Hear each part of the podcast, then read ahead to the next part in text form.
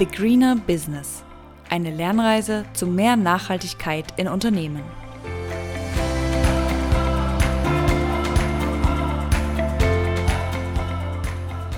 Happy Friday, Sophie. Happy Friday. Ja, wir haben ja ein bisschen hin und her überlegt, wie wir jetzt mit der Situation zu unserer letzten Folge umgehen, denn ähm, tatsächlich schlechtes Timing, ne? Ziemlich schlechtes Timing. ja, und zwar ist es ja tatsächlich so, vielleicht habt ihr es bemerkt, wir haben die Folge zu den planetaren Grenzen veröffentlicht und also wirklich einen Tag später kommt das Potsdam Institut um die Ecke und präsentiert uns ein Update zu den planetaren Grenzen was natürlich total wichtig und spannend und nötig und interessant war, aber eben für unsere Folge so ein bisschen, ah, no. Ja. ja, irgendwie war dann, was, was machen wir damit? Neue Folge, alles neu oder auf dem bereits Geschiedenen schon aufbauen? Ne? Wir haben uns dann dafür entschieden, dass wir euch einfach ein kurzes Update geben. Hallo, hier ist die Sophie aus dem Schnitt. Bevor wir gleich direkt inhaltlich in die Folge einsteigen, noch eine kleine Tonwarnung vorab. Das Leben passiert und in dieser Folge, ja, hört ihr einfach unser Leben mit ein bisschen Klappern hier, ein bisschen, ja, Kindergeplapper dort.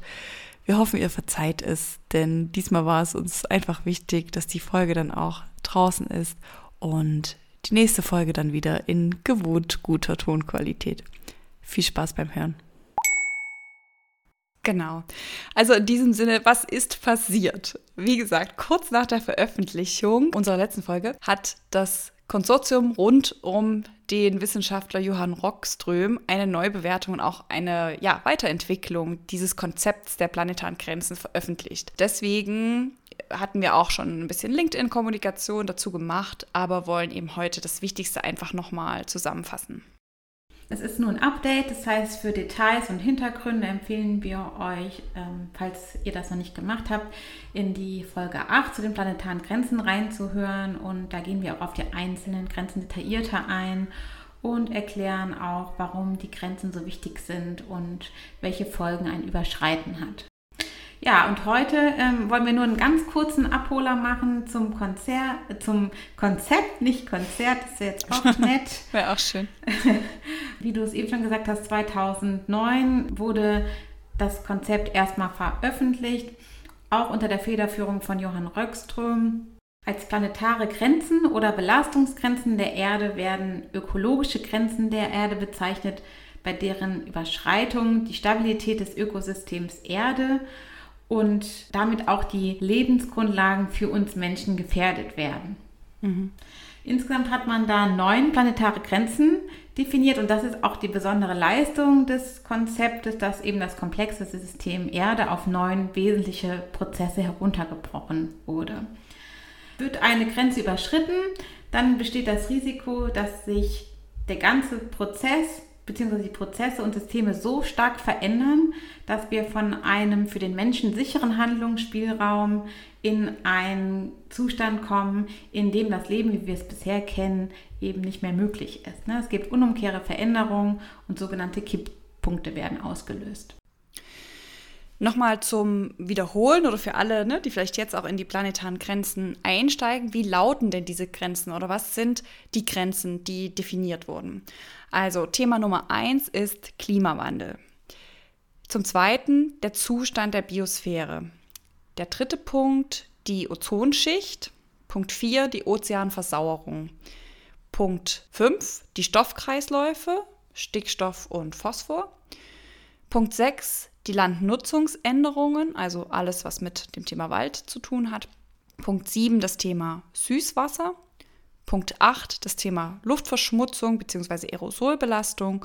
Und als neunte Grenze geht es um das Thema Eintrag von neuartigen Substanzen. Ja, was ist jetzt eigentlich neu an dem Konzept? Das Allerwichtigste ist, dass nun zum ersten Mal für alle neuen planetaren Grenzen Indikatoren festgelegt werden konnten.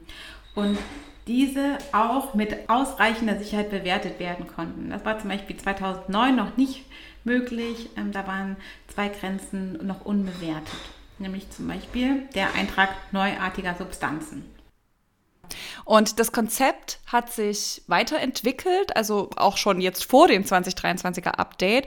Es gab also schon im Laufe der Zeit verschiedene Anpassungen und 2009 waren diese neuen Grenzen mit insgesamt zehn Indikatoren bewertet. Das bedeutet also, eine Grenze hatte auch zwei Indikatoren, um sie umfassend zu beschreiben.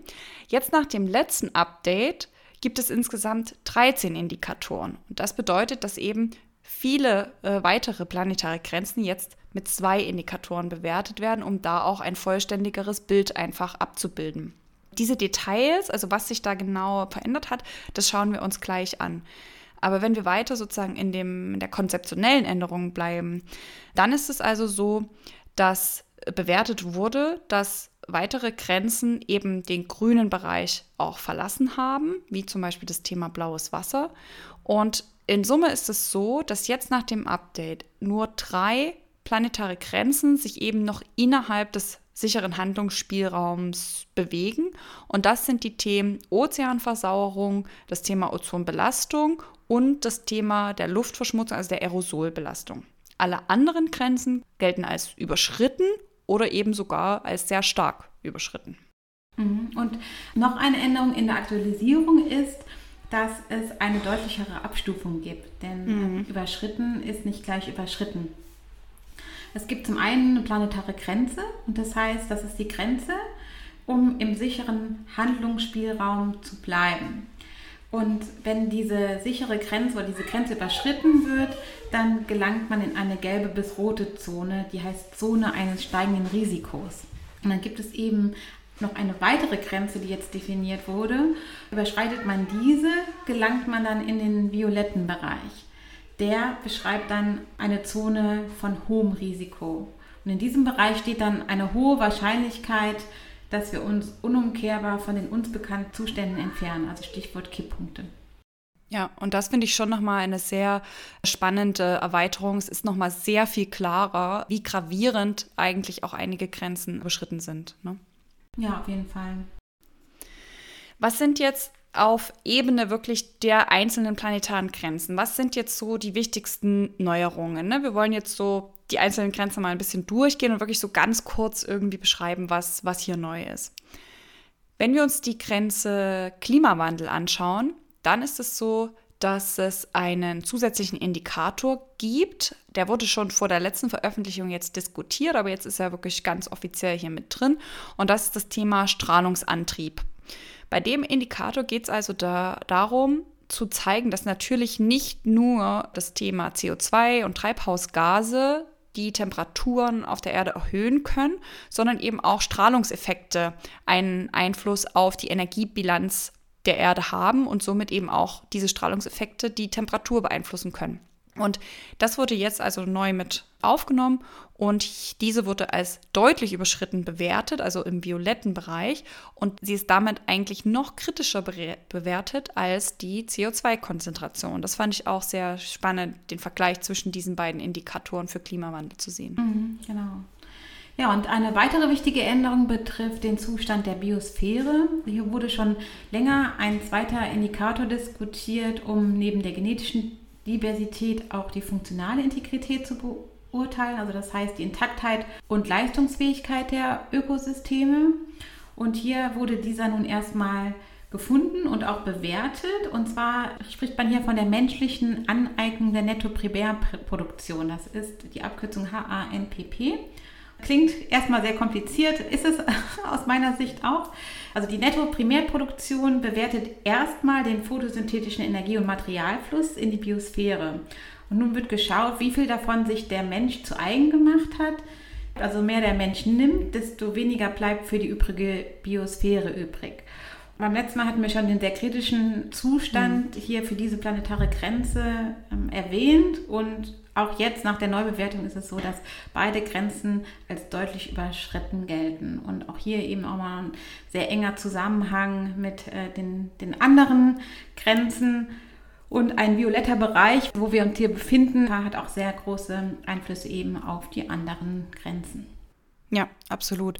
Vor allen Dingen ne, auch auf das, dieses nächste Thema, nämlich das Thema Landnutzungsänderung. Also hierhinter verbirgt sich alles, was ne, um die Wälder und die, die Biotope sich eben dreht.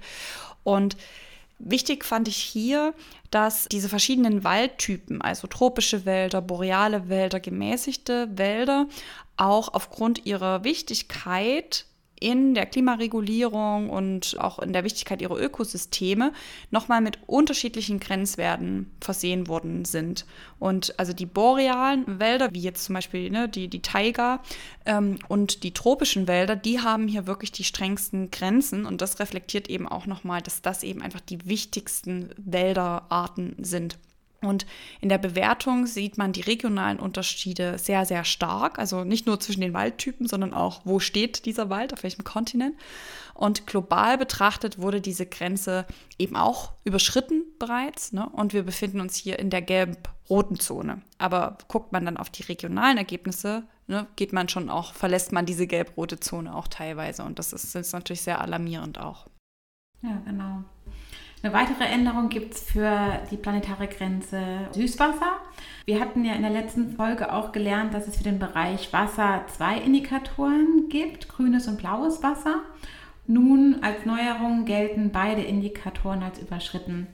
2022 ja. gilt zumindest noch der Bereich äh, blaues Wasser als sicherer Handlungsspielraum. Beim Thema Luftverschmutzung oder auch Aerosolbelastung ne, wird diese Grenze genannt. Die wurde zum ersten Mal überhaupt bewertet. Also das ist hier wirklich auch ein, ein sehr großer Schritt nach vorn. Und, das ist natürlich auch erfreulich, sie wird eben auch noch als in der grünen Zone, also als noch nicht überschritten bewertet. Ähm, als Indikator hat sich die Wissenschaft jetzt darauf geeinigt, eine aerosoloptische Dichtemessung heranzuziehen und darüber eben diese Grenze auch zu, zu bewerten. Genau, das ist erstmal eine gute Nachricht, denn ähm, in der letzten Folge war es noch so, dass eigentlich Wissenschaftlerinnen davon ausgegangen sind, dass die Grenze auch überstritten ist, aber mhm. hier befinden wir uns tatsächlich noch im grünen Bereich. Ja. Genau. Die nächste Grenze ist der Eintrag neuer Substanzen, wo auch ähm, zum ersten Mal überhaupt bewertet wurde, was ein Indikator sein kann. Und hier ist es auch so, dass eine Messung aufgrund der Verschiedenartigkeit der Stoffe zwar nahezu unmöglich ist, aber das Ziel oder die Grenze, die die Wissenschaftlerinnen formuliert haben, ist eben das Ziel, keinen Chemikalieneintrag ohne angemessene Prüfung mehr zu haben. Genau. Was auch immer das heißt, ne? Ja, genau. Und ähm, hier ist aber auch die Annahme, dass wir hier in einem ja, violetten, das heißt hochrisikoreichen Bereich sind. Das kann man sich äh, einfach auch an der Vielzahl an Chemikalien, die äh, im Verkehr sind, ne, auch leicht erklären, warum das so ist. Ja, das vorverletzte Thema ist das Thema der Stoffkreisläufe, also Stickstoff und, und auch Phosphorkreislauf. Und hier gelten die Grenzen nach wie vor als überschritten. Und ein bisschen neu ist, dass wir uns jetzt sozusagen anhand in der Neubewertung sogar in der violetten Zone äh, befinden. Genau, und jetzt zu guter Letzt der stratosphärische Ozonabbau bzw. die Ozeanversauerung. Da gab es jetzt keine Änderungen und die gelten in diesem Update weiterhin als nicht überschritten. Also, ne, wie gerade gesagt, keine offensichtliche Neuerung. Allerdings sieht man, wenn man jetzt den Zustand der Grenze betrachtet, dass wir uns da auch der Grenze nähern, also zur Grenze eines steigenden Risikos. Was ist jetzt unser Fazit? Also wir haben jetzt für euch einfach nochmal wirklich zusammengefasst, was ist neu, worüber wird vielleicht auch in den Medien gerade viel gesprochen. Ihr habt es vielleicht auch gesehen und konnten euch hoffentlich einen guten Überblick geben. Ich denke, es wird noch einmal deutlich, wie stark und wie eng eben all diese Themen zusammen hängen. Ne? Also das Thema Klimawandel mit dem Thema Artenvielfalt und Ökosystemleistung. Das alles ist so eng verknüpft, dass ne, eine Veränderung an einem Rädchen eben auch direkt an drei, vier, fünf anderen Grenzen eben auch eine, eine Veränderung nach sich zieht. Im Guten, wie, wie wir es jetzt sehen, eben auch im Schlechten. Genau, und hm? Dieser Artikel, der von den Wissenschaftlern jetzt äh, veröffentlicht wurde, den man übrigens auch sehr eingänglich und auch mhm. sozusagen als Laie gut nachvollziehbar versteht und ja auch eine Lektüre wert ist. Dieser Aspekt, den du gerade nanntest, diese Zusammenhänge wurden da eben auch nochmal sehr stark hervorgehoben. Da kann man vielleicht auch direkt nochmal auf äh, die Dokumentation aus der letzten Folge verweisen, die verlinken wir auch hier nochmal in den Show Notes. Auch da werden diese Zusammenhänge wirklich gut, gut geschrieben. Also lest auch wirklich gerne wortwörtlich in das Update mal rein. Denn ja. für die Weltgemeinschaft ist diese Neubewertung schon ein, ein außerordentliches Warnsignal und so sollte es das eben auch für die Unternehmen sein. Ja, um einfach zu versuchen, auch diesen Carbon Tunnel zu verlassen und zu schauen, okay, welche kritischen Themen gibt es hier noch? Wo können auch an anderer Stelle noch Risiken für mein Unternehmen einfach entstehen? Aus meiner Sicht, ich fand die Bearbeitung oder das Verstehen der planetaren Grenzen im Detail schon als Vorbereitung zur letzten Folge äh, total spannend, aber auch sehr bewegend. Und ja. ähm, dann nochmal sozusagen diese ja, diese Warnung mit dem Update zu bekommen sind, ey, wir sind eigentlich jetzt doch noch viel schlechter als äh, gedacht. Ähm, das hat auf jeden Fall bei mir auch dazu äh, geführt, dass ich denke, okay, ähm, wir müssen uns noch viel mehr und viel weiter mit den Themen beschäftigen und auch äh, die dann entsprechend in unseren Rollen auch vorantreiben.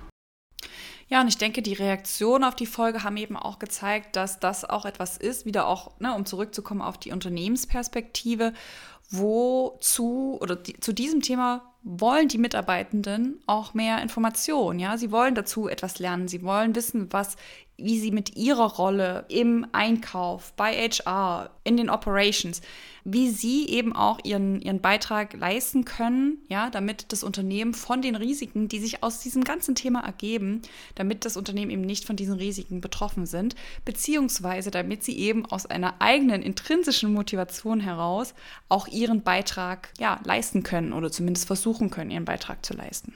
Genau, und das wäre auch so was, was ich jetzt sozusagen als Perspektive auf unseren Podcast und auch ähm, was mir jetzt am Herzen liegt, vorantreiben möchte, ist, ne, wir haben nochmal die nächste Folge zur CSRD, ähm, also nochmal Regulatorik, aber dann möchten wir auch nochmal deutlich stärker in das Thema einsteigen, Sustainability Goes Market, ne? also wirklich die Verankerung dann auch im Konkreten und im, im Doing auf Produktportfolio-Ebene und auch wirklich konkreten Macherseite ja, wenn das kein, kein Antrieb ist, äh, jetzt hier an der Stelle auch weiterzumachen. Wir freuen uns natürlich wie immer über Feedback. Wir freuen uns über einen Daumen hoch. Wir freuen uns, wenn ihr einfach mit KollegInnen, Freundinnen, ähm, ja, über den Podcast sprecht, uns vielleicht auch weiterempfehlt. Wir sind ja noch sehr jung. Sowohl der Podcast als auch wir selbst natürlich. Von dem her freuen wir uns da auf jede Art äh, der Unterstützung. Bis zur nächsten Folge. Bis zur nächsten Folge. Tschüss. Ciao.